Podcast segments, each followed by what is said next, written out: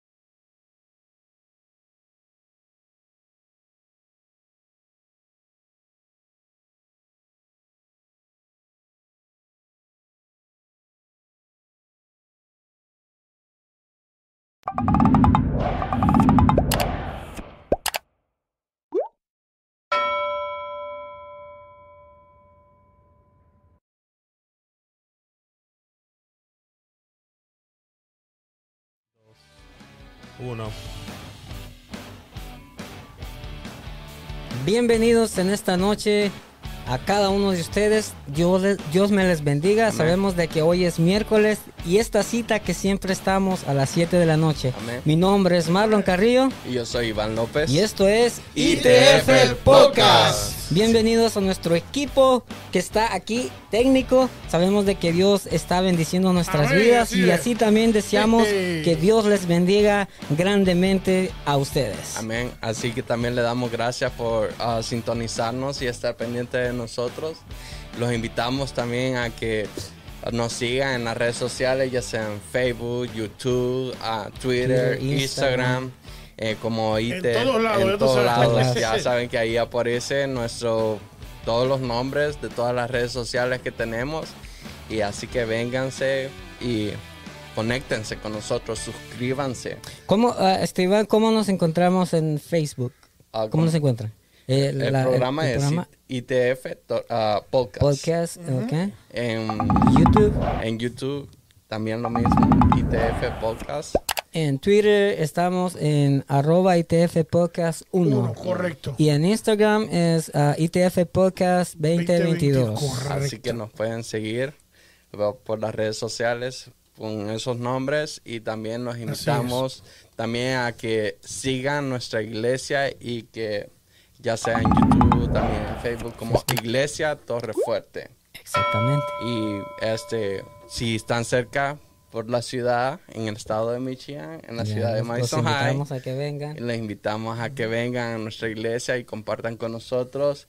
Nu- nuestra dirección es 1400 Este, las 12 millas, la ciudad de Madison High, estado de Michigan, y el código postal es 48071. ¿Está en la pantalla ahora mismo? Está en la pantalla. pantalla, ¿Está en sí. la Y? Ah, también, también Sí, recuerden que pantalla.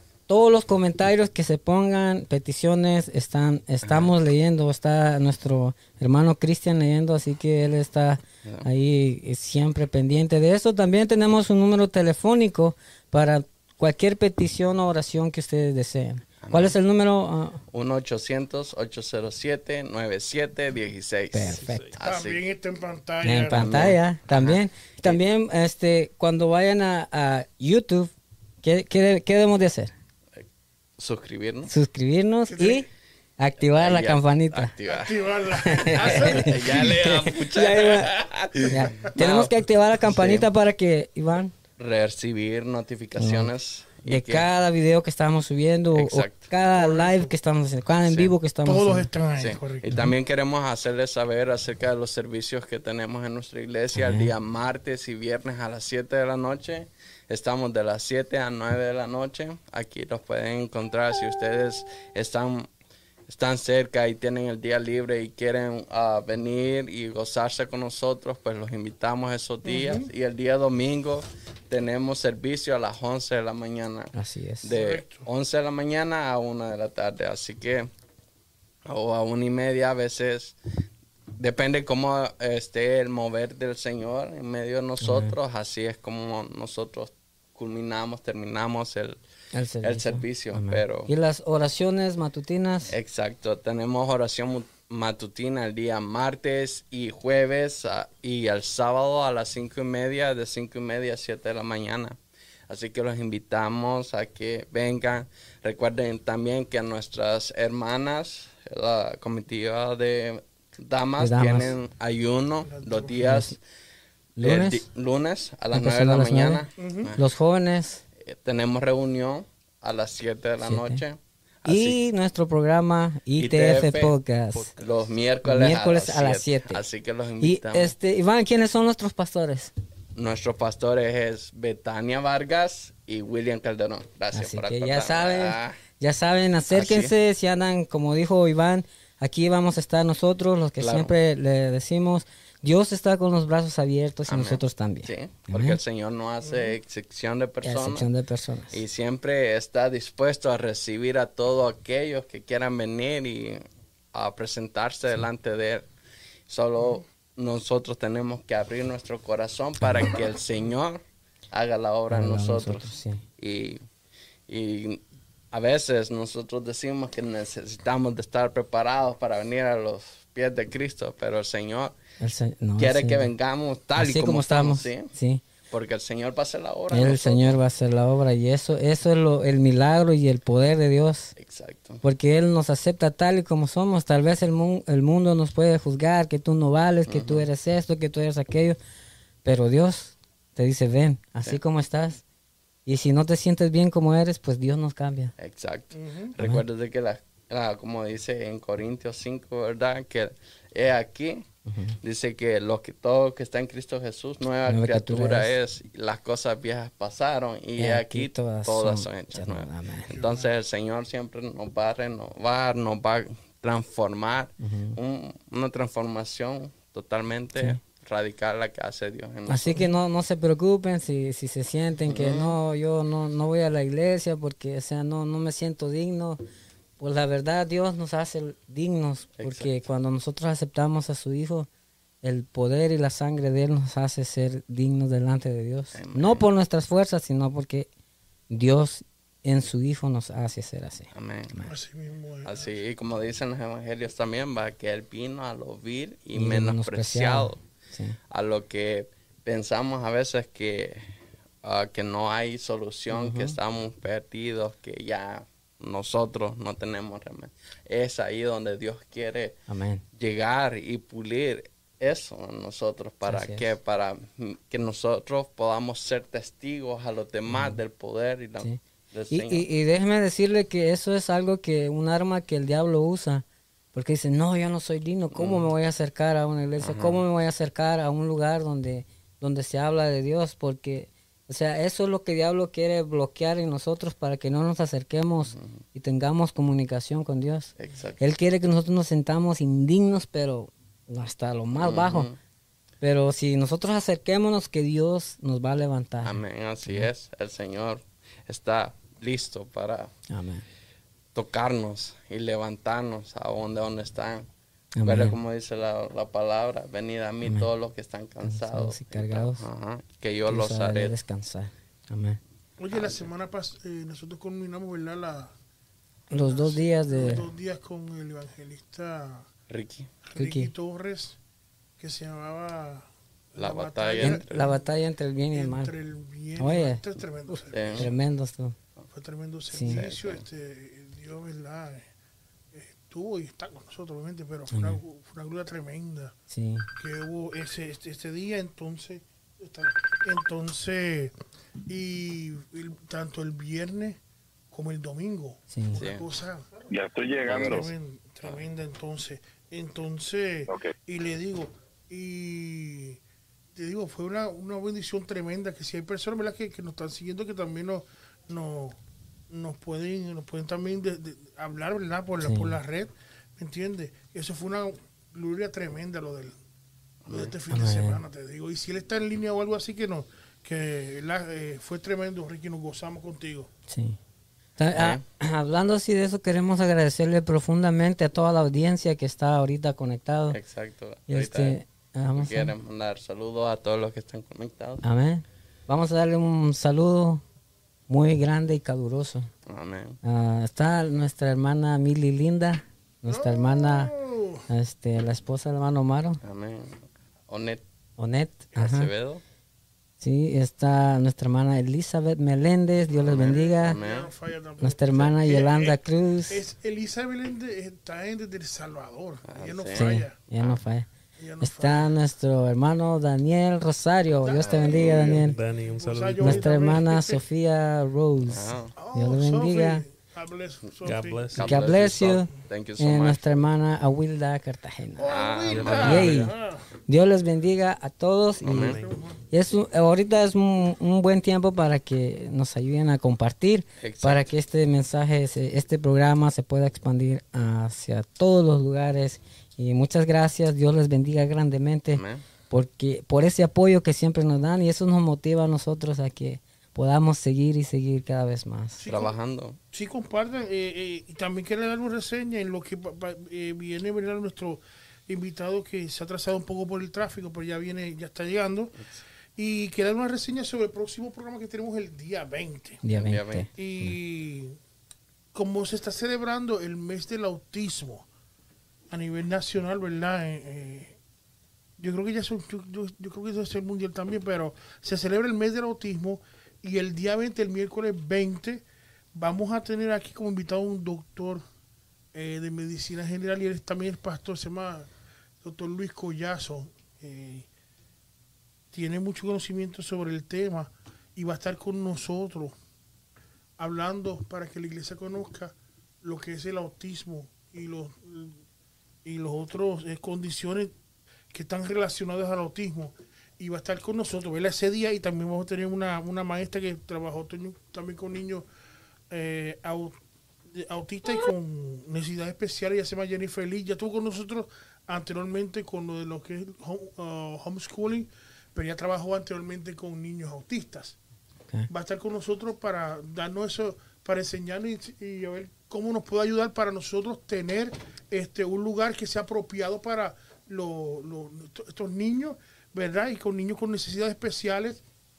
Entonces, también va a estar unas hermanas que nos van a narrar su, Dios te bendiga Roberto, nos van a, a narrarle sus experiencias en, en, en las iglesias que han estado que, que a veces ha sido muy de mucho batalla por el desconocimiento dentro de las iglesias y es algo que, que está pasando.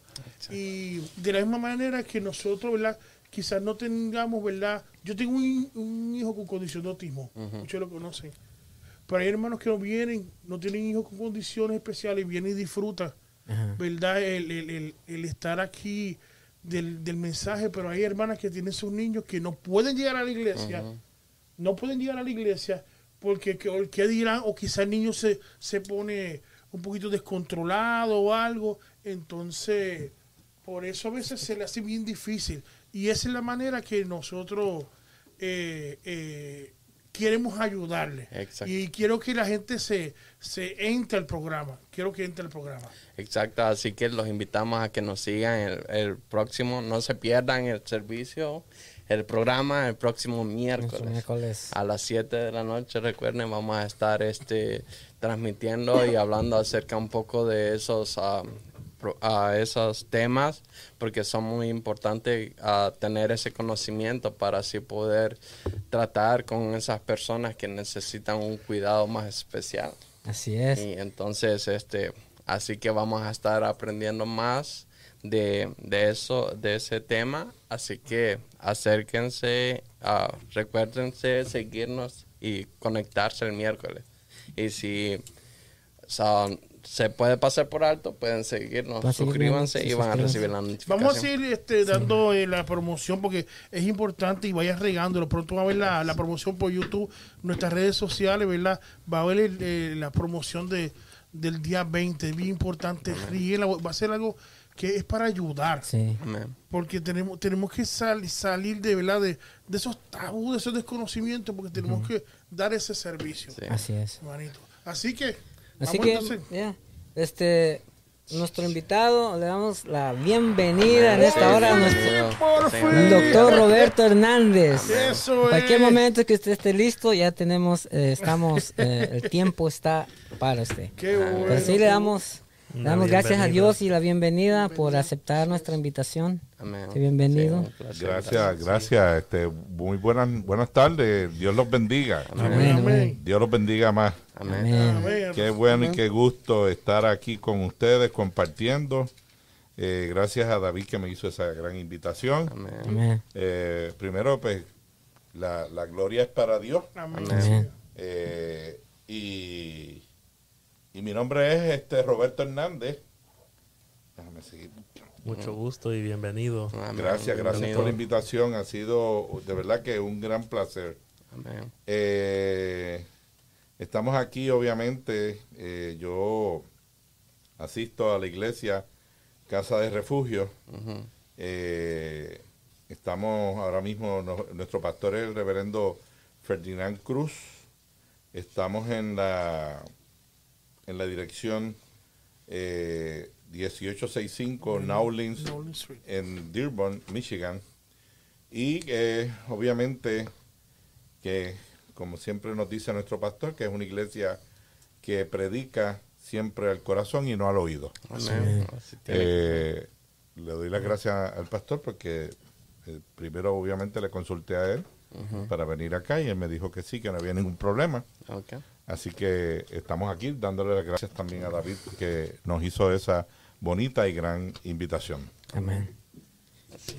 Y así estamos nosotros aquí también, este, a la audiencia le pedimos que, que nos ayudan a compartir.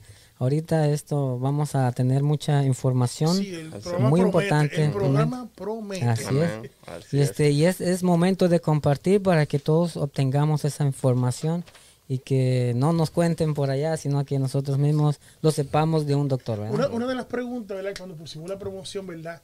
Que, que, le, que pusimos el doctor Roberto Hernández y pusimos optómetra. Y algunos dicen, ¿Qué, ¿Qué, es eso? ¿Qué es eso? ¿Qué es eso? ¿De dónde viene él? ¿Qué, qué, de, qué, qué doctor? ¿E-, ¿Ese de las Fuerzas Armadas? No, no.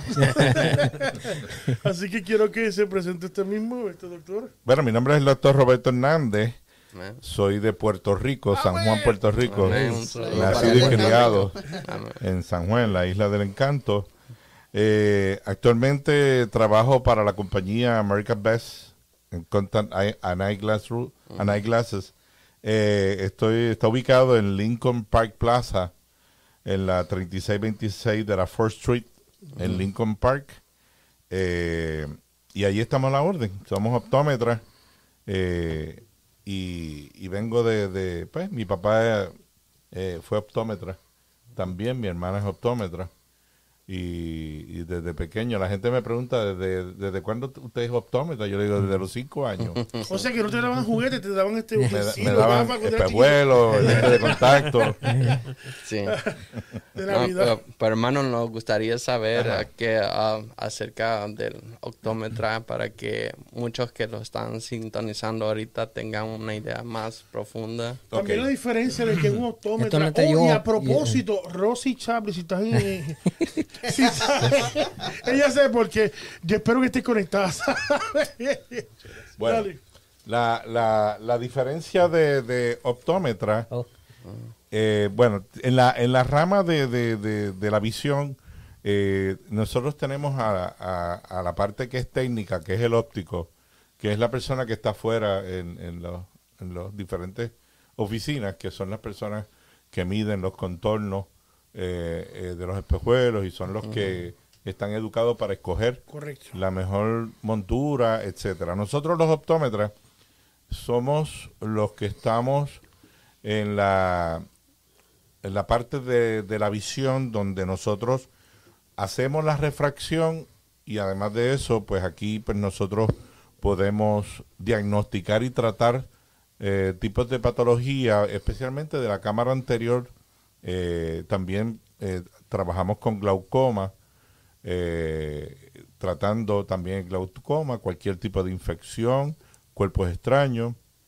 Y también pues tenemos la preparación, somos después de un bachillerato, estudiamos cuatro años de doctorado y tenemos la preparación para poder detectar cualquier otra condición patológica y ahí entonces las referimos al oftalmólogo, que muchas veces le dicen oculista.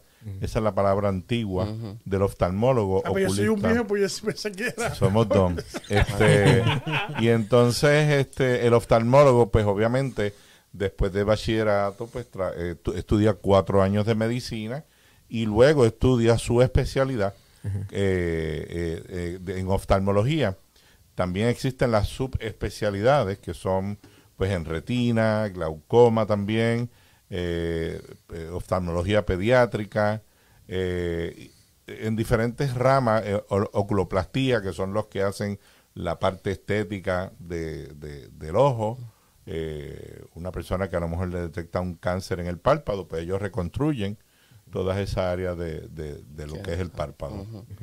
Yo recuerdo que mi papá, bueno, ya está con Dios, Ya está con nosotros, que por un optómetra fue que le, y ya lo dijiste hace ratito, fue que un optómetra le, descubrió una glaucoma. Fue el que le, descubrió eso, me acuerdo que... nosotros tenemos la preparación académica para poder detectar esa condición, inclusive la podemos tratar aquí. Eh, de hecho, hay estados también donde el optómetra ya puede hacer cirugía láser y hay muchos estados donde también pueden inyectar eh, medicamentos, eh, lo mismo que hace el oftalmólogo, hay estados que lo hacen, hay otros estados que no lo permiten, hay otros estados que sí. ¿Y cuál, cuál es la glaucoma? Glaucoma es cuando hay una presión alta en el ojo y entonces al haber esa presión alta en el ojo de diferentes maneras, porque hay diferentes tipos de glaucoma, pues presiona y, y, ahorca el nervio óptico dañando la estructura del nervio óptico. Todo el mundo puede estar viendo hacia el frente de lo más bien, pero va perdiendo la visión oh, periferal. Entonces hay diferentes maneras de diagnosticarla. Eh, existe el glaucoma primario, eh, que ese pues no se sabe la etiología. Hay muchos estudios que dicen y hablan que pudiera ser algo después hereditario. Eh, se está muchas veces relacionando con los tratamientos de, presión baja eh, perdón, alta, que al dar el tratamiento para bajar la presión, pues dicen los estudios algunos que posiblemente pudiera ser eh, que estuviera dañando el nervio óptico. También, eh, eh, obviamente, tenemos los glaucomas secundarios, que puede ser por medicamento, que naciste con ellos, por trauma, personas que tienen catarata, entonces no se quieren operar y la fibrosis de la catarata presiona eh, los ángulos que están entre el iris y, la, y el, lente cristalino y pueden ocasionar glaucoma. Eh, y obviamente pues también este eh, eso es muy importante porque las personas no se quieren operar de catarata pensando que se van a quedar ciegos, entonces se quedan ciegos por otra condición. O sea que una persona que, tenga catarata, si se queda ciego tiene, tiene cura, se puede, si se opera después que se quede ciego ya es tarde? No, porque si, si lo dejó y lo dejó como quiera, la persona no ve, porque está la opacidad en el lente cristalino y mm. no ve, la persona no va a ver nada. Eh, Pero ahí ya, no tiene no tiene cura. Si, si le dio glaucoma, eso ya es, a nivel nervioso y no hay ah, no hay para atrás, no hay reversa. O sea, es tratarse a tiempo. A tiempo, hay que hay que actualmente y por eso pues hay que tratarse a tiempo, porque acuérdense que los ojos son la ventana del alma. Así es. Y esos son los que obviamente eh, son la lámpara de nuestro cuerpo y es el ojo, así que eh, como dice en Mateo 6:22, la lámpara del cuerpo es el ojo, así que si tu ojo es bueno, todo, tu cuerpo estará lleno de luz. Así es. Pero si tu ojo es maligno, todo tu cuerpo estará en tiniebla. Así, así que si la, la, luz que en ti hay es en tiniebla, ¿cuántos no serán las mismas tinieblas? Eso es así.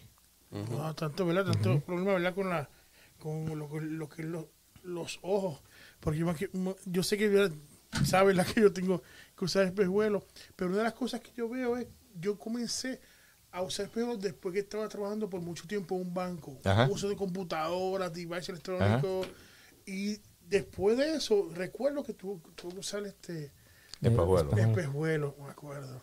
Que yo, yo entré al trabajo sin, a trabajar, ¿verdad? Sin usarlo. Y al tiempo ya veía que, tenía que poner más y abrir más el ojo para poder ver, o letras pequeñas, a veces ya yo no la veía. Lo que pasa es que, muchas personas alegan y dicen, no, yo veo bien, yo estoy bien, y cuando ellos creen que están viendo bien, pero a la, a la manera de corregirlos, pues entonces obviamente se dan cuenta de que tienen un problema visual.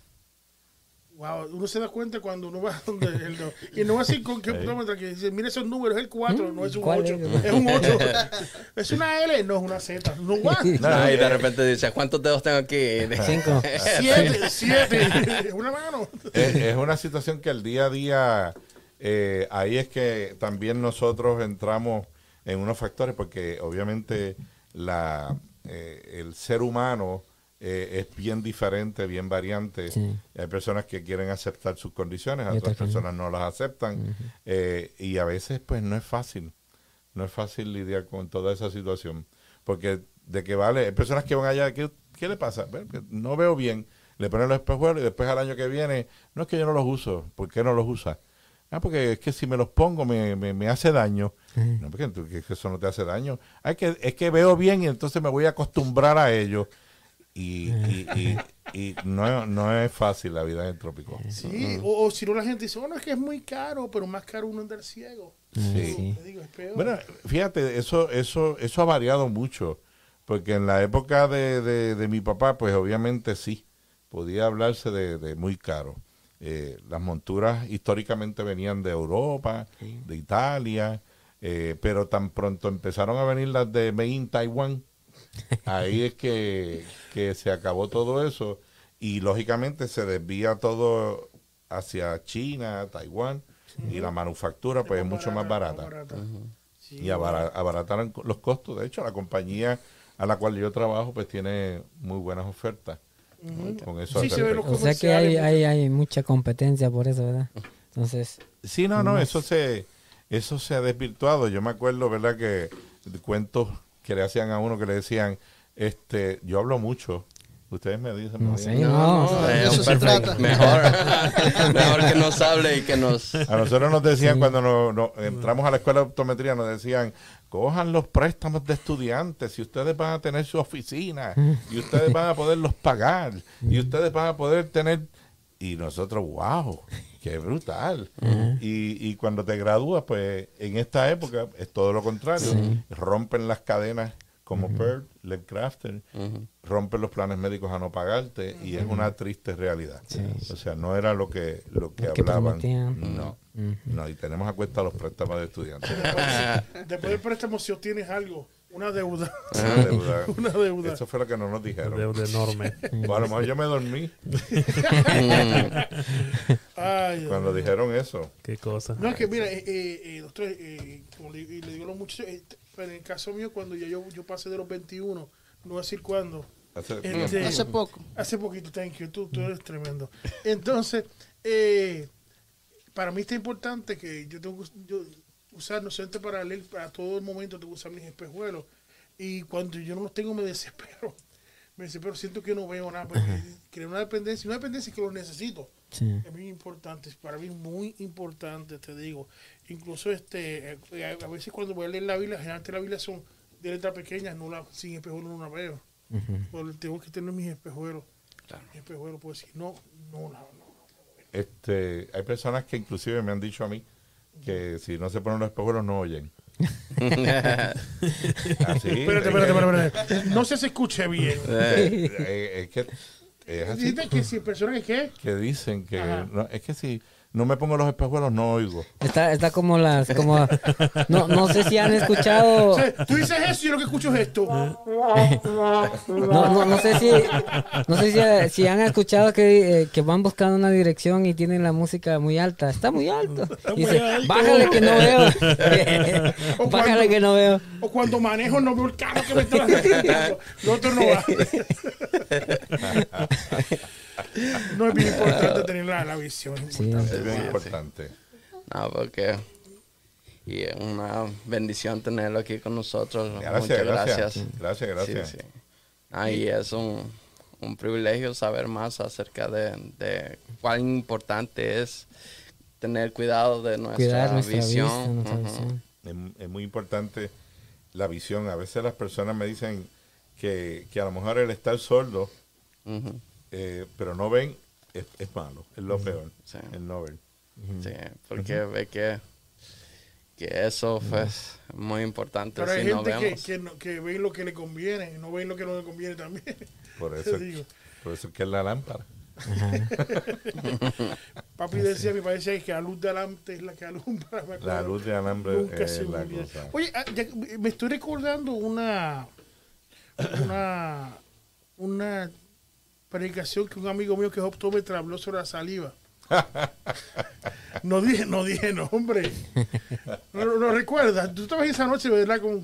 Sí, yo me acuerdo. que fue tremendo eso de, de, de que, que, a ver si te, te, acuerdas algo de... Sí, sí, recientemente el jueves pasado prediqué de eso. no, no sé por qué dije eso. Originalmente cuando yo entré en los caminos del Señor, eh, obviamente, pues, eh, poco a poco, eh, y todavía cuando yo predico lo sigo diciendo, o sea, yo sigo en este proceso de transformación que es poco a poco. Y en el proceso, pues, este, el pastor, pues, me dio la oportunidad de, él vio en, ¿verdad? Dios le dio esa luz y que vio en mí que yo podía predicar. Todavía yo, obviamente, pues, estoy en, en, en las ligas doble A y triple A en esa situación de la predicación. Y obviamente pues este eh, mi desarrollo espiritual pues al principio pues fue a nivel católico y me di después de, me di cuenta de muchas situaciones y por eso eh, pues entré a, y, entregué y me entregué completamente a los caminos del Señor. En la iglesia pentecostal porque obviamente pues eh, me, Dios me abrió los ojos. Eh, inclusive yo tuve un, un llamado para ir a la iglesia Casa de Refugio, es uno de mis testimonios. Eh, pero una vez leyendo la Biblia, pues me interesó el asunto de que por qué Jesucristo escupía esa situación que muchas veces pues, es desagradable. Eh, obviamente, cualquier persona que, le escupan a uno, pues uno pues, lo ve muy desagradable. Hay pelea. y eh, obviamente, pues no, no voy a, entrar en, todo el asunto de la predicación, voy a hacer un pequeño resumen. Eh, buscando información, pues me di cuenta que había una persona que, que hizo un estudio porque era una persona cristiana, pero que se relacionaba con, los judíos y los rabinos. Eh, y, él, haciendo los datos y la, diferente información, eh, se dio cuenta que existe un libro que, que, lo voy a buscar ahora, el libro que se llama El Talmud. Es un libro donde inclusive los judíos tuvieron una tendencia a hacerle más caso a ese libro que al Antiguo Testamento. Eh, es un libro de, cuentos, de palabrería, eh, de, cosas. Y, y, en ese libro, pues, eh, y en aquella época, pues había, como siempre en el mundo, pues mucho listo y, al tú ser primogénito, pues tenías unos beneficios de herencia, etcétera, y habían pues muchos que se colaban. Y entonces de la manera que se comentaba eh, en ese entonces de que eh, eh, se identificaban al primogénito era a través de la saliva, porque al ello el, la única persona era el primogénito que podía usar la saliva y que era curativa. Obviamente la saliva científicamente pues cura, cura ciertas condiciones de, puede ser como llaman un antibacterial en estos momentos. Y, y, se identificaba al primogénito. Entonces en resumen eh, me puse a leer y qué pasa pues en otro libro también rabino eh, hablaban de que consideraban a Cristo como, como algo malo, o sea, como un bastardo.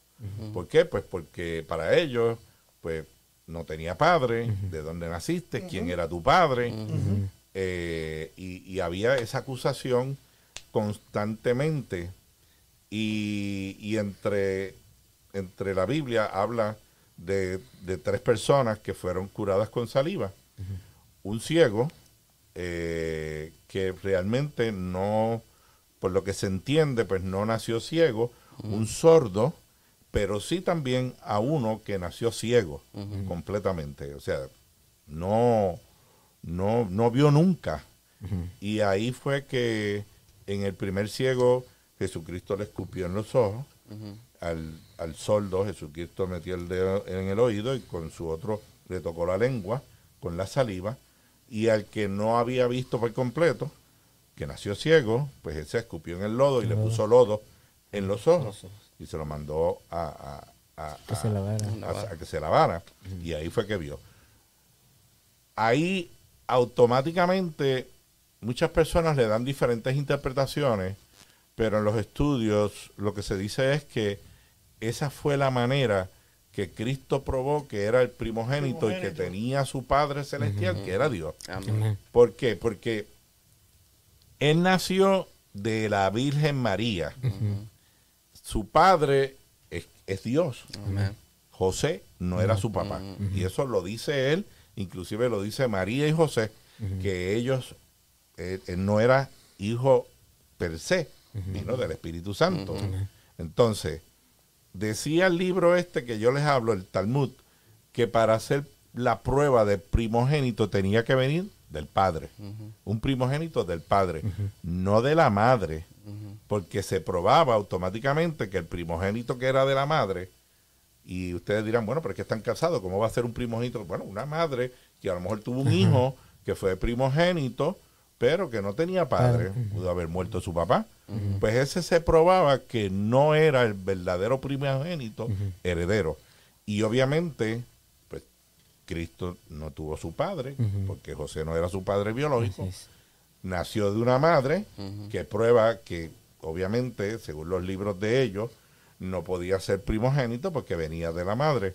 Por lo tanto, él probó que sí, que él era el primogénito, el hijo de Dios, y que él tenía, obviamente, todo el derecho de ser entonces el, heredero. Y entonces, pues, esa fue la manera porque en esos instantes, es como dice, Dios sanaba por su palabra. Él, pues, eh, decía, levántate, o, o, estás sano, eh, sacara demonios, pero él vino ante los comentarios y, la, y, la, y la, el que no le creyeran, él hizo ese acto y lo hizo que le, que le, le costó a toda esa gente que decían, ¿cómo tú lo hiciste? Pusieron al pobre muchacho ciego, lo acosaron. ustedes buscan el capítulo de Juan 9, y eso fue una bandana de preguntas y cosas y que llamaron a los papás, llamaron a todo el ah, mundo, inclusive al ese muchacho lo sacaron de, de, de, de, ser eh, eh, eh, rabino, ¿no? O sea, de, y obviamente él se fue con Cristo creyéndole. Y lógicamente tampoco él podía dar mucho testimonio porque él era un ciego completo.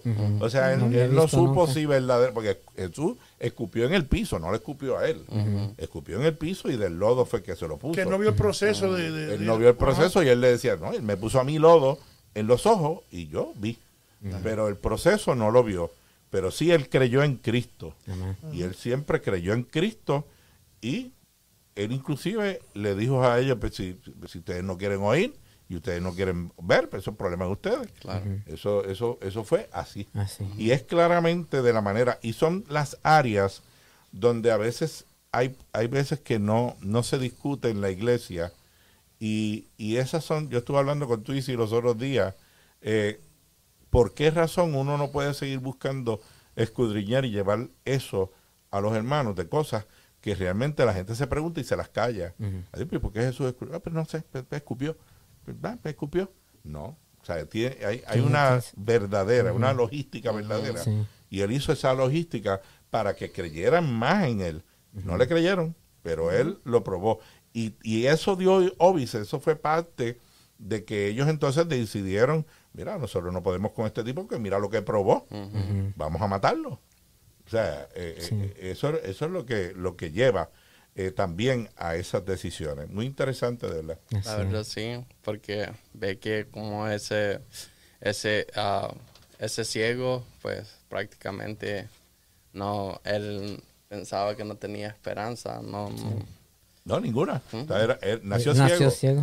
Él nació ciego y, lo, y lo dicta la, la, Biblia. De hecho, también había un libro que se llama el Toldot Yeshu, que ese libro levanta falsos, de, de, de los judíos, mm. levanta falsos testimonios en contra de Yeshua. Y Yeshua significa Salvador eh, en hebreo. Y en asimismo la forma más común del nombre de Jesús en la época de Jesús de Nazaret. O sea, levantaron calumnias contra Jesucristo en esos libros, pero él fácil, fácil cogió y lo probó y les dejó la boca abierta y ellos todavía no creían en, en, su, en esa acción que hubo que fue más allá del allá, porque todo el mundo podría, muchas personas a lo mejor eh, le puede pasar por la cabeza al leer esa parte y dice, digo, pero esto parece como de curandero, qué sé yo, tú sabes. No, eso tiene un significado altísimo y grande. Que él probó ser primogénito, que su padre era Dios, y obviamente eso todo proviene de Dios y que él es el heredero. Sí, como su padre, que es el creador de todo, el dueño de todo. Amén. Y eso es, eso es así porque este todo lo que Jesús hizo acá en la tierra, todo tiene un significado. Él, no, él no, hizo las cosas que, oh, porque esto va a ser este tiene así las cosas al azar pues no todo tiene un, propósito todo tiene un significado y eso es lo, hermoso de, de, de, él porque él nos él nos dejó y a veces es para que nosotros como dice nosotros buscar buscar esas cosas que como usted decía no no muchos las, las, las enseñan y, que si las vemos a veces decimos, oh no, pues simplemente escupió y, hizo barro y ya. No, sino que hay, como decimos, hay un significado que, muchas veces ni, siquiera nos, ponemos a pensar en eso. No, y yo pues como obviamente trabajo con las cosas del ojo, pues me dio curiosidad eh, leyendo la Biblia de seguir indagando, y seguir profundizando sobre eso al respecto. Eh, de hecho, yo, yo se lo comenté a mi hermana recientemente y le, le envié la prédica y ella me dice que ha hecho estudios bíblicos y que jamás en la vida hablaban de eso. Y yo, pues, es que hay que ir hay que ir más abajo y seguir socavando, y seguir socavando el del porqué. no, hay que hay mucho, uh, mucho de donde uh, extraer, en, un, en un pasaje que nosotros, pero uh, como les digo, a veces tenemos que buscarlos porque acuérdense que vienen de una tierra de Medio Oriente y entonces si ahí hay mucha cultura y muchas ah, tradiciones diferentes a las nuestras, que a veces para nosotros pueden ser ah, extrañas, pueden ser muy diferentes a las que nosotros conocemos, pero para ellos es la forma correcta de hacerlo. Y entonces es por eso que nosotros tenemos que conocer un poco acerca de las tradiciones hebreas. Sí. sí. Hay, que, hay que saber un poquito del más allá y leer un poquito de... Porque hay personas que dicen, no, este, el libro de, del Corán, y yo no voy a leer eso, eso pero tú, tú puedes leerlo e instruirte de qué es lo que dice ahí y obviamente correlacionar los datos y probar más que ese libro, pues es un embuste. Exacto. ¿Entiendes? No se puede poner la fe en ese, en ese libro. Ah, pero el Señor, imagínese qué tan perfecto es Dios y, y pues Jesús, su Hijo, que Él vino y para comprobar todas esas cosas y que nosotros, para que nosotros podamos entender acerca de quién es Jesús. Y entonces, entonces por, o sea, que todos los caminos conducen al Señor. Amén. Y, y, entonces nos da la comprobación total de que Dios existe, que Jesús es el Hijo de, Dios y no hay ningún otro camino que, por cual nosotros podamos ser salvos. No hay duda. Tengo una pequeña pregunta, perdona que le interrumpa, doctor. Eh, no sé si tiene la contestación eh, o no, pero es que me estaba llevando cuando Pablo se encontró con Jesucristo. Dice que en la parte de que entraron como unas, como, tuvo como unas escamas, ¿verdad? Que dice la Biblia, en los ojos. Nunca he escuchado que pudo haber sido que, que le haya relacionado con escamas dentro de los ojos. Porque cuando viene escamas dentro de los ojos, uno me viene en la piel de un pescado. Le digo, ¿qué, qué puede haber sido eso como escama de los ojos que, que dice la Biblia? Bueno, yo entiendo que de alguna manera eh, él quedó absolutamente cegado y, pudo haber sido algo que haya entrecerrado esos ojos eh, que determinen que son escamas. Vamos a ponerte un ejemplo. Eh, no estoy diciendo que es eso así. Habría que entonces profundizar en ese estudio. Pero vamos a ponerte una conjuntivitis. Cuando tú tienes una conjuntivitis, eh, es, tan, tan severo eh, las secreciones que tú tienes que tú no puedes abrir los ojos y tú tienes escamas. no siente como una arenilla, siente algo No, es que se te pegan los párpados. Se te pegan los párpados de una manera que, que, por la mañana tú no puedes ni separarlo. Tienes que usar los dedos para abrirte el ojo, porque ahí me, me dio una vez conjuntivitis. y obviamente eh, pues esa condición, y a lo mejor pues de alguna manera eh, eh, sobrenatural para, para hacer que eso que él no pudiera ver, pues, pues, surgió de esa manera. Un buen tema para, para buscar. Sí, yo creo que sí. E indagar. Tengo una pequeña pregunta que propone la pastora Betania Vargas, que a la vez le envío un saludo. Dice que cuando operan a, uno y le ponen un lente dentro del ojo, la pregunta de ella, ¿qué tan seguro es el lente dentro del ojo? Bueno, este, yo siempre digo que no, no lo digo a mal, ni me vayan a malinterpretar. Oh, oh. yo siempre digo que seguro son tres cosas. Bueno, me imagino cuál es.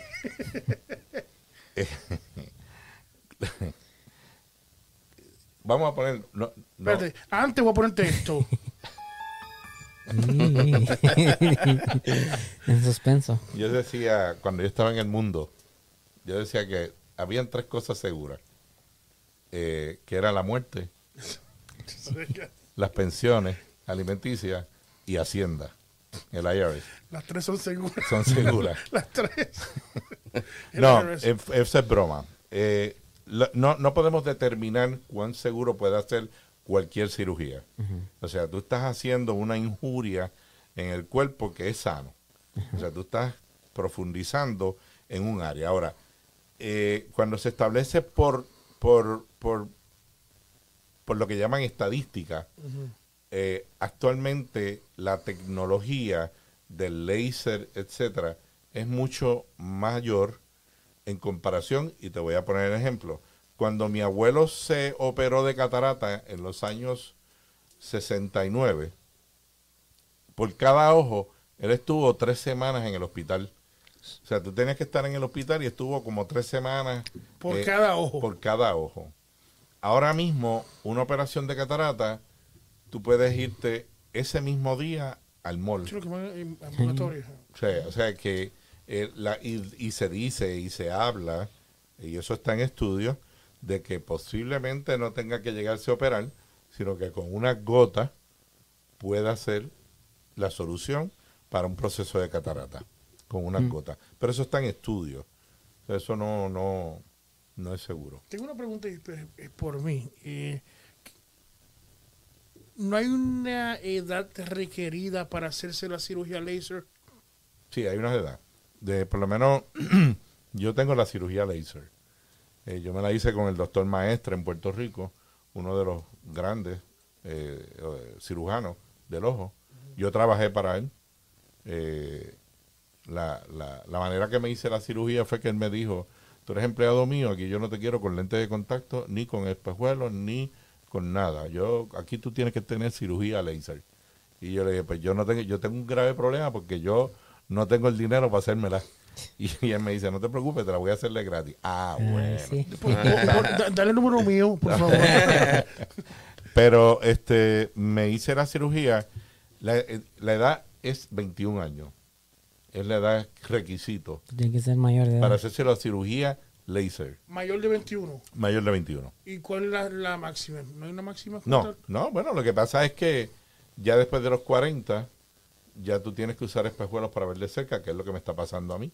O sea, ahora mismo yo tengo espejuelos, yo los puedo ver ustedes de lo más bien, pero que después de los 40, eh, el lente cristalino tiene unos músculos que hacen el efecto de acomodación como si fuera una cámara automática.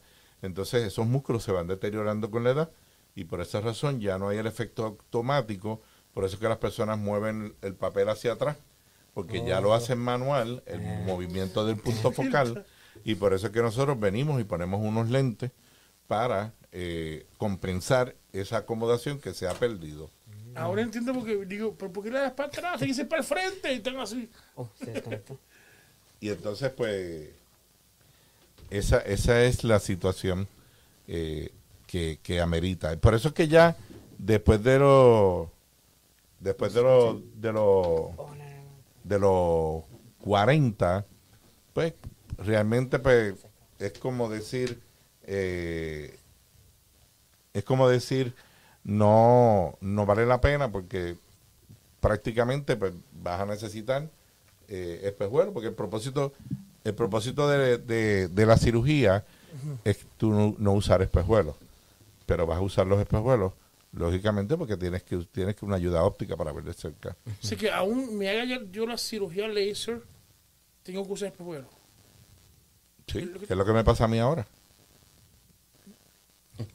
No, es que lo que pasa es que el, el láser lo que hace es lo que no hace el, ojo ahorita, que es como el acercamiento o alejamiento. Es, que a ti te hacen la cirugía láser, pero es para mayormente para, de para ver de lejos, no de cerca. Ahora bien, hay oftalmólogos que te ofrecen hacerte un ojo para ver de cerca y un ojo para ver de lejos.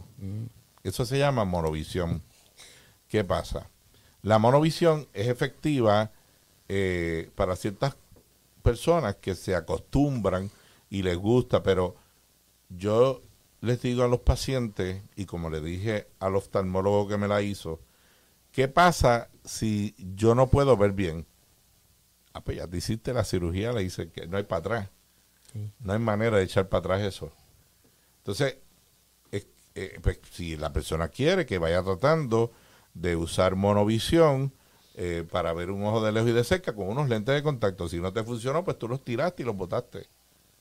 Pero con la cirugía eso es como un tatuaje, o sea, eso está permanente. Wow. No hay manera de echar para atrás. Wow, wow. De la cruz se queda sorprendido. uno dice, me voy a tener que hacer. yo, me la hice a los. Yo tenía 36, 35 años y estuve un tiempo sin, sin tener ningún problema. Y actualmente yo veo bien de lejos y veo bien de cerca. veo, perdona, veo bien de lejos de día y de noche, pero no de cerca. Y por eso es que uso los espejuelos. Hay que hacer una pregunta, no sé si no tienes ahí. Y para el párpado caído, ¿no tiene que ver nada de eso? Párpado caído, hay personas que nacen con el párpado caído, hay personas que tienen por edad, por envejecimiento, la elasticidad del párpado. Entonces, como tiene una grasita, el párpado tiende a bajar el párpado y para eso, pues se opera. Ahora bien, si una persona eh, de momento tiene un párpado caído que nunca lo tuvo, es bueno que pase por una oficina de un doctor, sea oftalmólogo o sea optómetra, porque hay que chequearlo bien, no vaya a ser que esa persona esté pasando por un proceso de un tumor, un aneurisma, que haya caído el párpado, mayormente es completo, no, no es parcial. Cuando hay una caída de párpado, eh, puede pasar eso. Te voy a hacer una historia. Mi papá estaba un día, yo estaba con él en la oficina, y mi papá nunca le gustaron los lentes de contacto ni nada. Él era medio de la vieja guardia, ¿no? Era de la vieja guardia. Y entonces él, él, él está, él le puso unos lentes de contacto a, a una paciente. La paciente vino para acá, a la oficina, digo, a la oficina donde yo estaba con él, y ella vino con el párpado caído. Mi papá se asusta porque cree que fueron los lentes de contacto. Y entonces él me dice, mira, tengo un problema. Yo le puse unos lentes de contacto a esta paciente, pero vino para acá y se le cayó el párpado. Yo le dije, pues, pues vamos a chequear. Pues automáticamente cuando hay un párpado caído es porque ya hubo una afección en un nervio, ya bien sea por un derrame cerebral o por un... No todos los párpados caídos, no vayan a malinterpretar. O sea, porque este, como te digo, existe el, lo que llaman el semipárpado caído, que es pues por, la, por el peso, ¿no? La elasticidad. Pero si es completamente caído, pues puede ser una situación neurológica. Y ahí pues yo rápido pues hice chequeo de pupila y obviamente pues se dio claro que tenía un problema. Yo rápido me moví, la mandamos a ir a sala de emergencia y, y ella vino para atrás después de mucho tiempo con su cabecita raspada y me dijo, gracias doctor, usted me salvó la vida. Tenía dos aneurismas. Sí. Wow. Ya aquí también he salvado vida.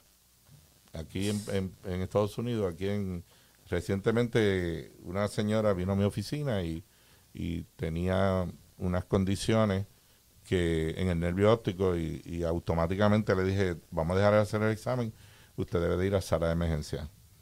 Y fue a sala de emergencia y no solamente le encontraron que tenía casi un derrame cerebral, sino que también le encontraron eh, eh, eh, eh MS,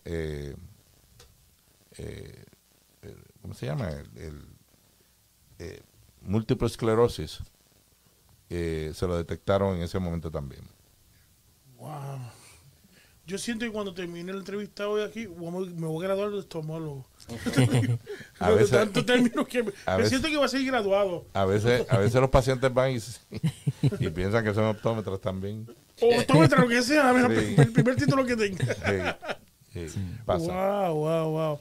Eh, eh, eh, aquí preguntan si es, segura la cirugía para el párpado caído, pero como estás diciendo, hay que hacer un examen completo. Hay que, hay que chequear bien, ¿verdad? Primero, ¿a qué viene? Sí.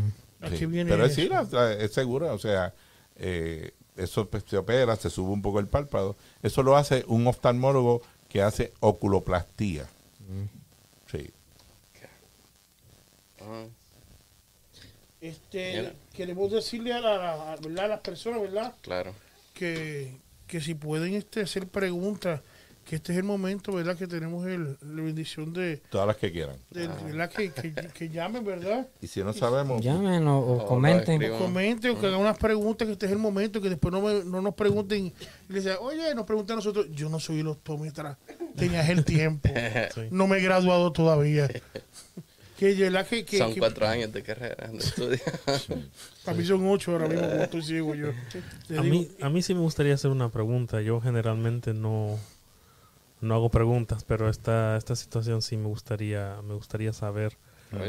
Eh, yo utilizo lentes de contacto y con el tiempo me he dado cuenta de que mi ojo se ha ido como afectando de una forma en la cual ya no, no aguanta. Por ejemplo, si antes yo podía tener mi lente de contacto por 12 horas, ah, ya, ya, ya me empieza a doler la cabeza, me duelen los ojos, ya cuando se acerca a 8 horas de trabajo, entonces no sé si, si es un problema que yo tengo con mis ojos o será que me estoy volviendo muy viejo.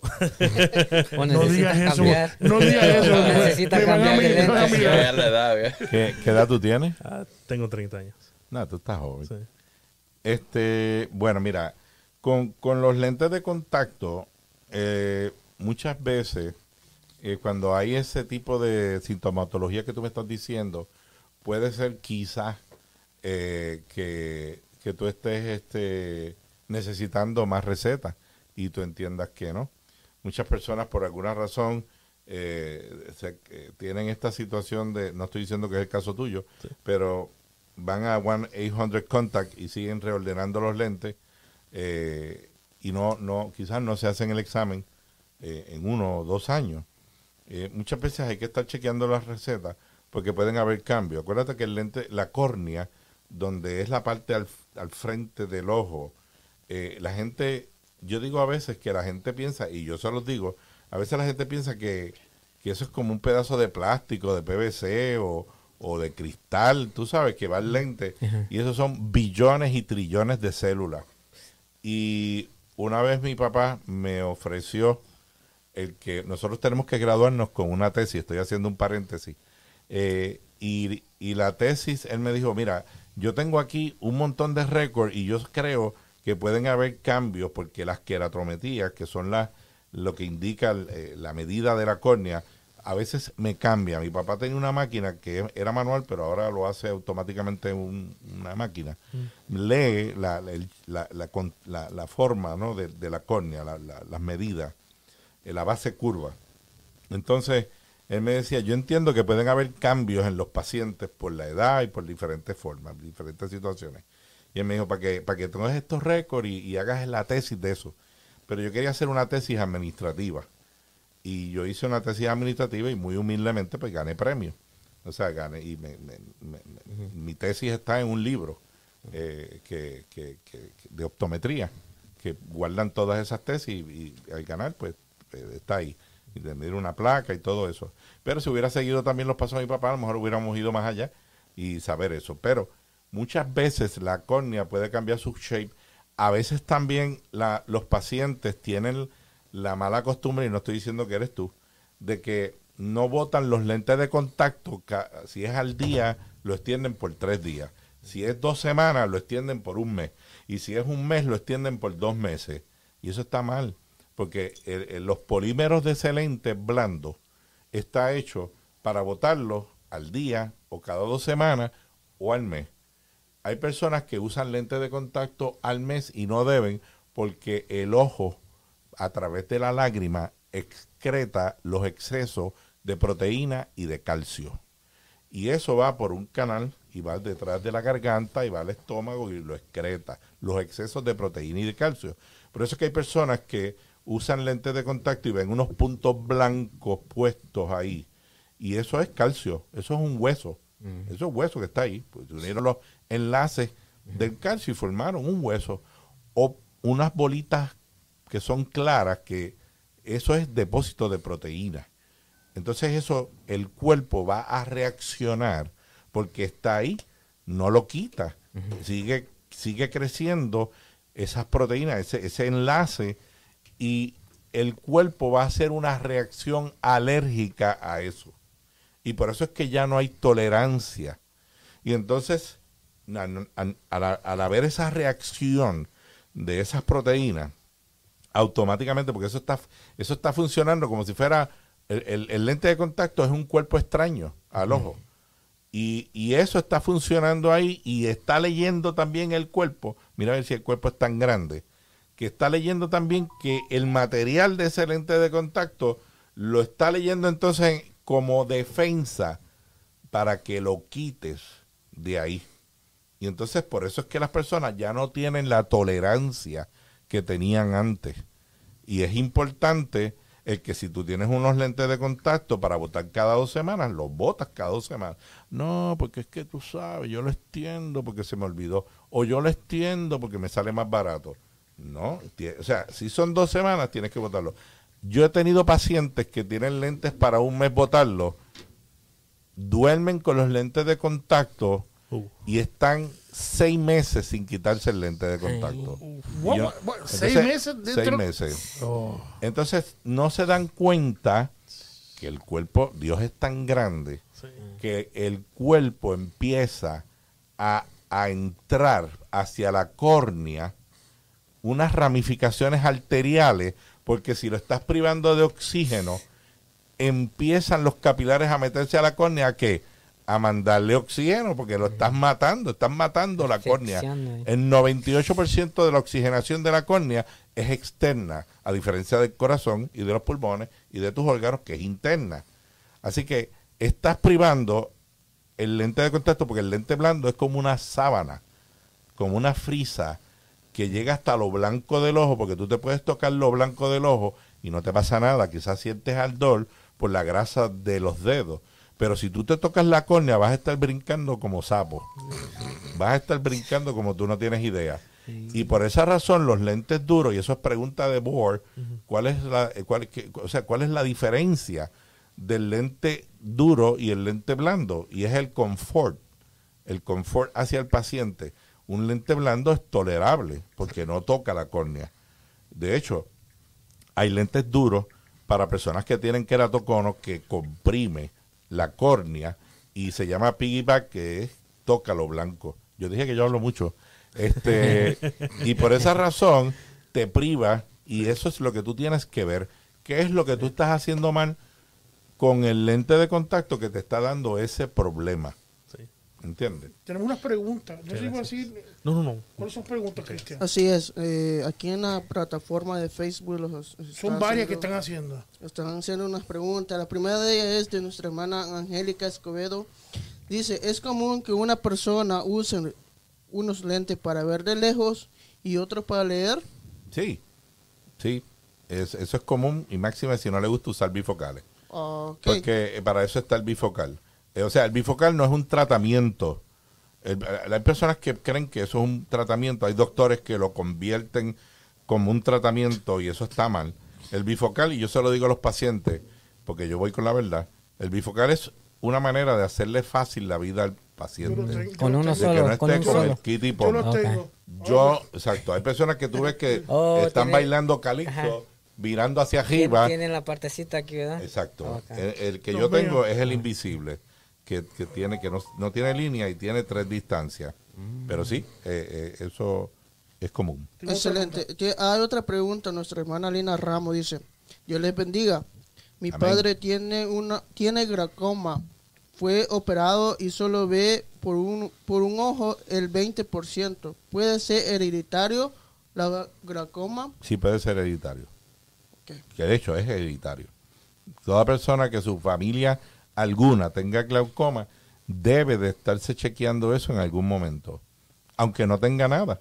Debe estarse chequeando porque eh, eh, la glaucoma es una enfermedad que eh, sale de momento, o sea, eso no tiene no tiene aviso, o sea, de momento una persona, por eso es que no se sabe la etiología del glaucoma primario, porque el glaucoma secundario, que puede ser de ángulo cerrado, etcétera, como yo lo expliqué, sí, tiene una lógica, ¿no? Es un trauma, etcétera.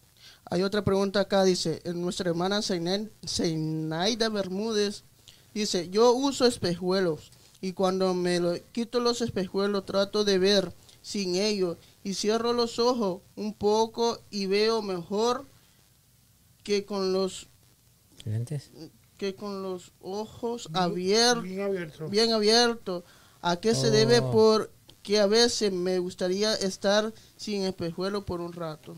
No lo entendí muy bien la pregunta. Yo pienso que esa es la pregunta que le iba a hacer hace rato, que a veces hay personas que le hacen así, pero cierran los ojos. Yo pienso que eso decir ella. Porque sí he visto muchas personas que para mirar, no sé si de cerca o de lejos, siempre a veces le hacen así, pero cierran el ojo así. Bueno, que no sé a qué se debe, eh, yo, yo no sé porque yo cuando yo usaba espejuelos, por más que yo cerrara los ojos, yo tenía que ponerme los espejuelos. O sea, yo no sé. Si lo cierro por menos. O sea, eh, eh, si, si la persona tiene, por ejemplo, eh, ojo seco y parpadea, el parpadeo es la producción de la lágrima. O sea, tú produces lágrima parpadeando. Si tiene ojo seco, pues yo no sé la edad de la persona, si tiene ojo seco, pues lógicamente el parpadear al abrir y cerrar los ojos, la lágrima es parte del centro óptico y va a producir lágrima y posiblemente pues pueda ver, pero qué tiempo, si una persona está usando espejuelos, un tiempo largo de, ver, no creo, no creo. Eh, que nuestra hermana uh, Zuleima Caballero dice, ¿es, es recomendable para mi hijo de 16 años que use lente de contacto? Esa es una pregunta que me hacen los papás. De hecho, es que nosotros los optómetras, la gran mayoría, tenemos muchos cuentos dentro de esa oficina, dentro del cuarto. De hecho, a, veces yo digo que tú puedes hacer un stand-up comedy ahí este, eh, de todas las cosas que suceden, ¿entiendes?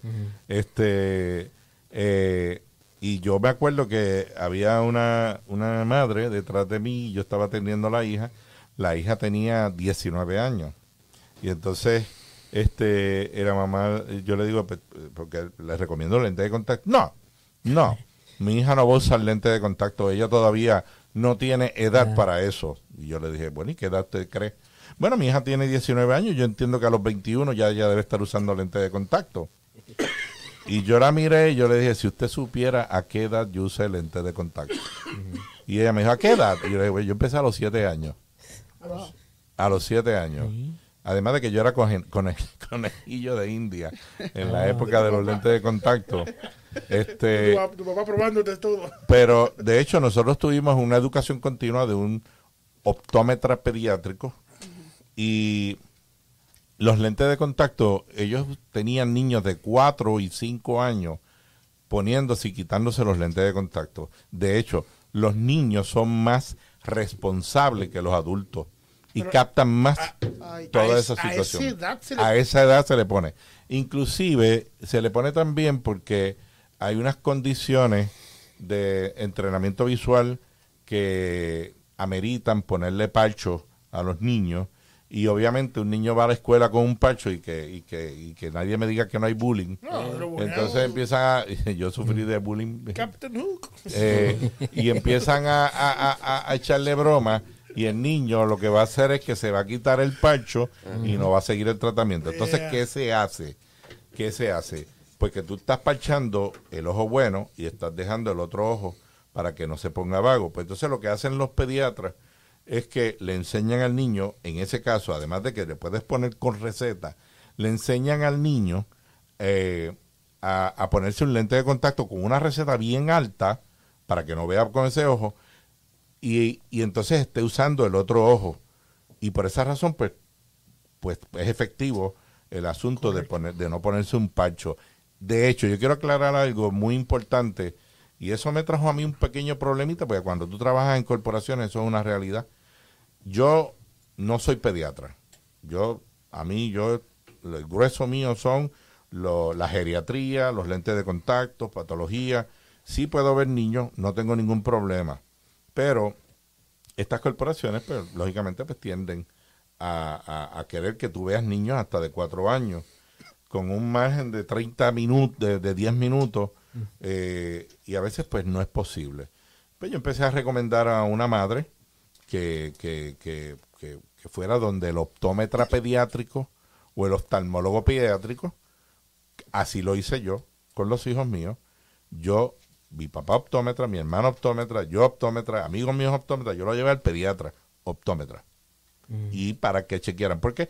Porque a veces los niños tienen condiciones de dislexia, problemas visomotores, y en una corporación no se los van a diagnosticar. Repito, no se los van a diagnosticar.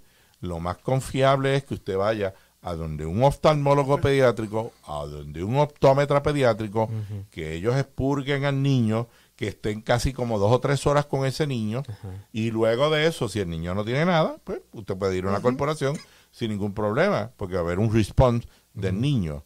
Pero yo dije eso y yo empezaba con esa introducción pensando de corazón de que, pues porque vas a gastar dinero en un examen que yo no te voy a hacer. Ah, pues ahí vino entonces la mamá, me dijo que no había ningún problema y llamó a la corporación a decir que yo no quería atender niños. Y yo dije, wow. Haciéndole un favor. Así, exacto.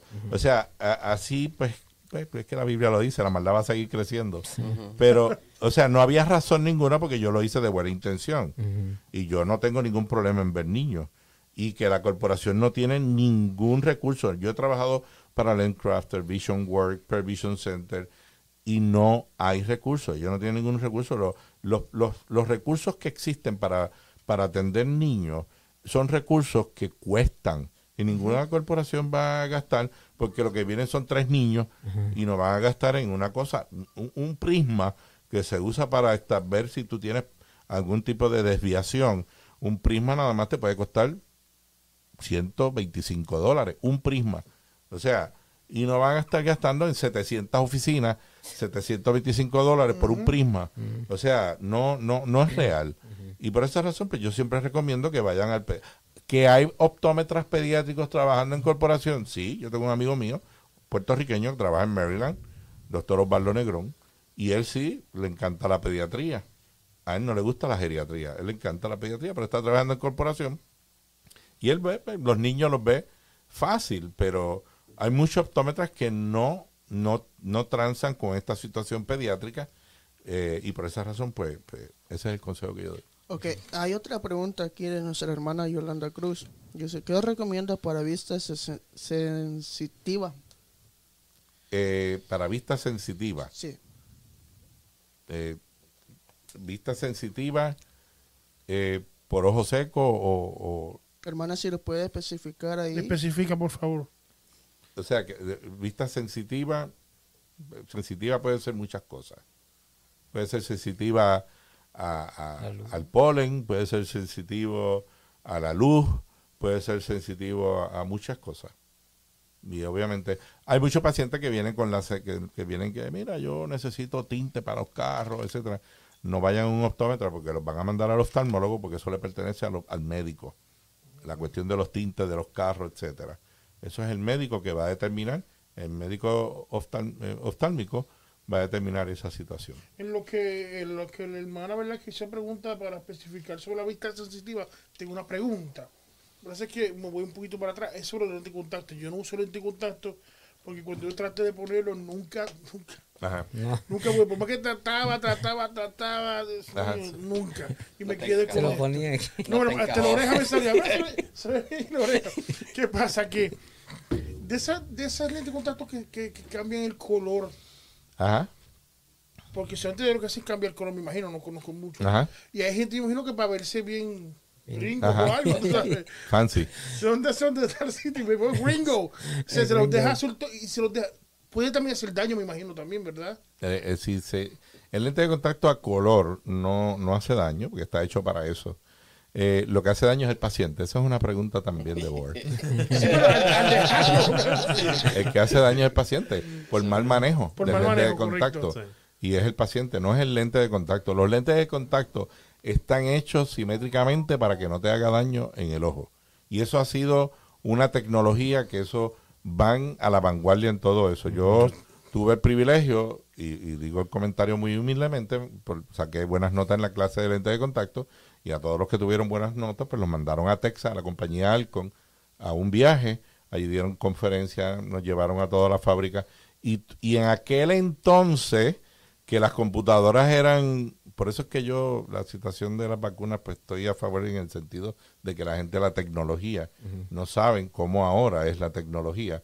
Eh, aquella, aquella computadora movían con un mouse todos los enlaces químicos para crear soluciones.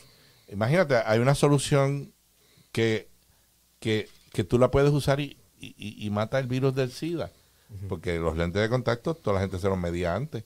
Y esa solución, pues, estaba hecha para eso con los preservativos.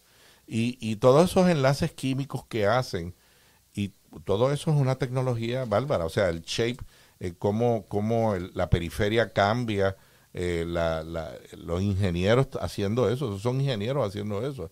O sea, eso no lo, no lo hace Pepito, el de. El de, el Chencho el Matapuerco. Esos son ingenieros que, que hacen esa, esa tecnología eh, y por esa razón, pues obviamente sí se puede, no hay ningún problema. Sí, nuestra hermana Yolanda ya especificó, dice que es para que el, hijo de ella le molesta mucho la, la claridad. La claridad. Así es. Eh, eh, obviamente hay muchas personas que son hipersensitivas. La córnea es donde más terminaciones nerviosas hay. Eh, por eso es que una de las reacciones cuando a ti te tiran un puño es esquivar. O sea, porque son terminaciones nerviosas. es donde las partes duele muchísimo, donde la córnea es terminaciones nerviosas que tú no tienes idea. Y hay personas que son más hipersensitivas que otras. Para eso, pues afuera, yo recomiendo eh, obviamente, eh, gafas de sol que tengan protección de rayos ultravioleta. Es importante la protección de rayos ultravioleta, no solamente porque hace y va y lleva al daño de cataratas, porque la capa de ozono se ha roto gracias a las fábricas que han dañado la capa de ozono. O sea, eh, si no hubiera existido eso, no hubiera habido ese problema. Lo, que hicimos es, antes que la próxima pregunta, es que a David le conseguí online unos, unos lentes sin aumento porque la vista está bien, pero con transitions. Sí. Para que trate siempre mantenerlo y cuando sale afuera se oscurece. Porque los niños autistas saben que, la, que, que, son muy sensibles a la audición y a la vista también. Y a la vista, sí. Son mayores. Pero sí, o sea, tú puedes hacer, eh, tú puedes hacer, yo, yo he tenido pacientes que son 20-20 y dicen, pero es que yo quiero espejuelos. O sea, sin, sin, receta. Pues se le hace espejuelos sin receta con un plano y a eso tú le puedes poner transition, antirreflectivo y todas esas cosas. Así es. Eh, hay otra pregunta, doctor. Dice nuestra hermana Angelín Rodríguez. Dice, yo le pedí a mis hermanos, yo uso un medicamento que me reseca los ojos y las gotas no me ayudan. ¿Qué puedo usar? Un medicamento que le resecan los ojos. Así bueno, yo me imagino que hay muchas situaciones que resecan los ojos, medicamentos, tiroides, diabetes. Eh, yo empiezo por lo más sencillo, que son las lágrimas artificiales que venden over the counter en la farmacia. Eh, hasta llegar hasta los productos que son over the counter, que son como un gel o una vaselina que se pone en el ojo. Eh, luego de eso, obviamente, está, se ponen, yo los puedo poner, pero obviamente no tenemos el tiempo y no tenemos los aditamentos, y por eso lo refiero al oftalmólogo. Eh, lo que llaman puntum plug, son unos plugs que se ponen en, en, en, en, un área del ojo, que es un huequito donde sale la lágrima, y para eso se ponen, para que no salga la lágrima y entonces quede siempre mm. humidificado el ojo. Oh. Pero para eso, pues obviamente tiene que venir a la oficina, uno chequearlo y ver entonces hacia dónde lo lleva. Claro. ¿Ves? Claro. Bueno, interesante. importante, wow, de verdad que, que la gente puede seguir haciendo preguntas, por favor. Eh, aunque el tiempo está corriendo, pero por favor aproveche el tiempo, haga las preguntas, ¿verdad? Y que aquí tenemos al doctor Roberto Hernández, doctor que está contestándonos. David, sería bueno que el doctor diera su, uh, su número telefónico para que la gente lo pueda contactar. Sí. Yo, como les dije, estoy en, en American Best, en Lincoln Park Plaza, en la 3626 de la 4th Street, en Lincoln Park. El teléfono a llamar es el 313-382-3479. 313-382-3479. Perfecto, doctor. Yo voy a poner eh, su número telefónico si está bien en, el, en, el, en la subdivisión. Seguro. Para que después del programa nos preguntan. Seguro. Y que ellos puedan contactarlo personalmente. Claro, claro. Estamos siempre a la orden. Mira, de verdad que el, tiempo, de verdad, yo quiero tener más tiempo, pero, pero, wow, ha sido muy bueno esto. Bueno, yo me siento que ahora voy a abrir una oficina de, también para recetar lo que sea.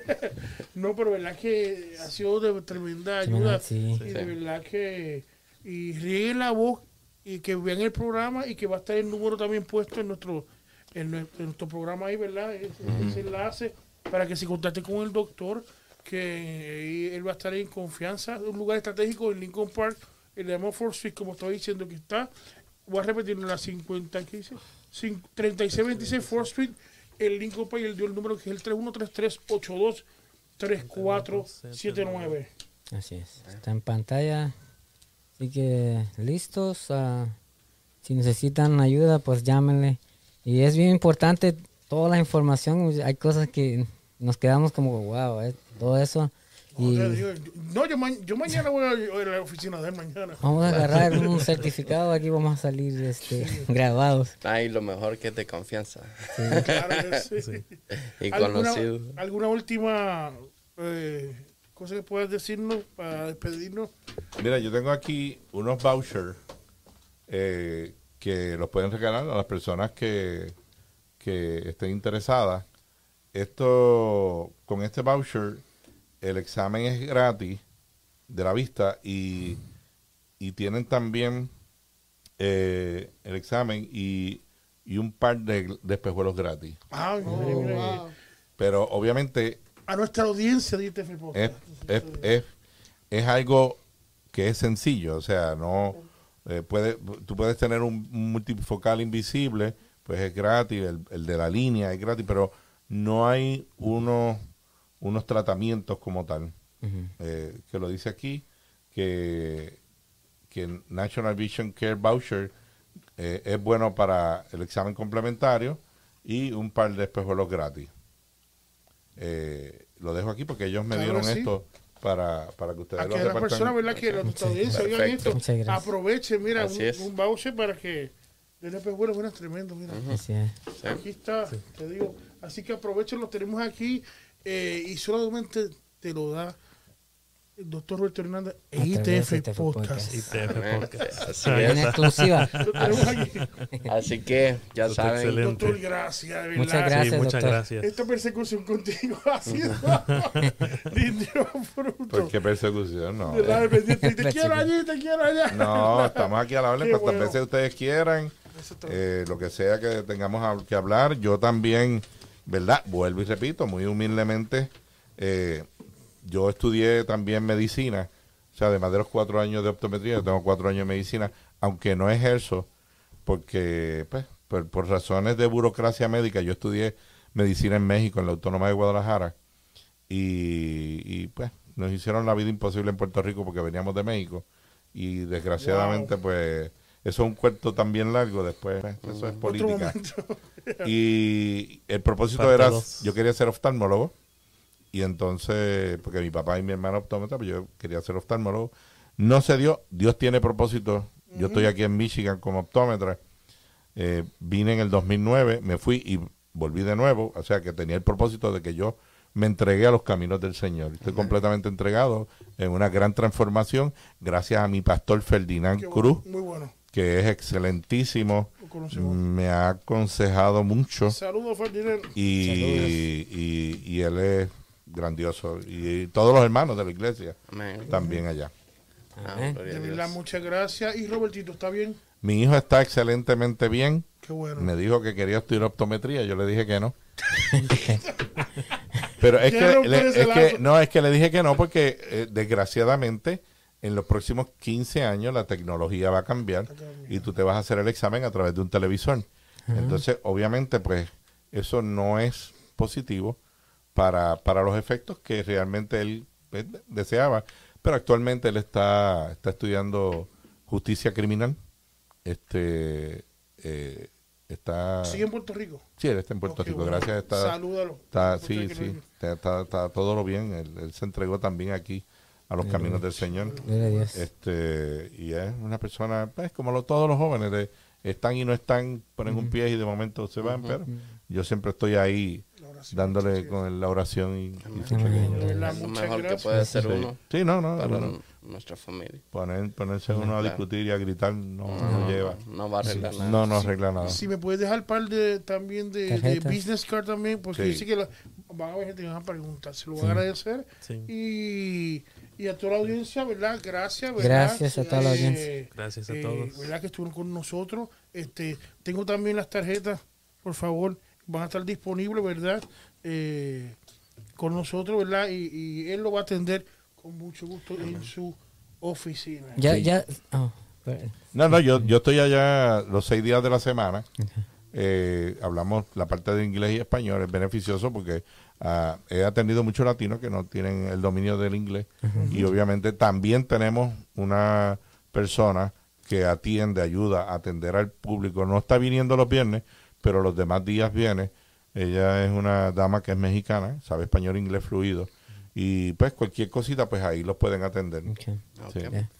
Sí, lo, lo, que iba a decir es de que si ustedes quieren una, una página de estas, nos pueden comentar o, aquí en la iglesia, los que, los que vienen a la iglesia, pues nos pueden preguntar en persona y los que no son de la iglesia, pues este, nos pueden dejar un comentario o tenemos nuestro número telefónico. Y así ustedes pueden venir por la hoja o se hacemos llegar como sea. Contactarnos. que nos contacten y ahí. Amén. Entonces sí, muchas gracias. Gracias. Muchas gracias, por, por ha sido un gran placer. porque eh, aceptó nuestra invitación y, ha sido de mucha bendición para nosotros y para la audiencia. Este, Dios me le bendiga grandemente a usted y a su familia. Gracias. Y este, entonces estamos nosotros aquí despedidos. Si no hay más que decir, a nuestro director David, ¿no? Ya Entonces, ¿Ya estamos? Muchas gracias. Muchas gracias, muchas gracias. Esto que se va, se va a repetir. Estoy seguro, se va a repetir y estamos para servirle dentro y la gente que está fuera de la que, que, que no, pueden ir a nuestra iglesia y otros lugares. También aquí, aquí y otros lugares también. Esto es importante. Muchas gracias. Muchas gracias entonces. Nos vemos el siguiente miércoles a la misma hora, a las 7. Esto es ITF Podcast. Dios, bendiga. Dios les bendiga. suscríbanse. Van a recibir notificaciones.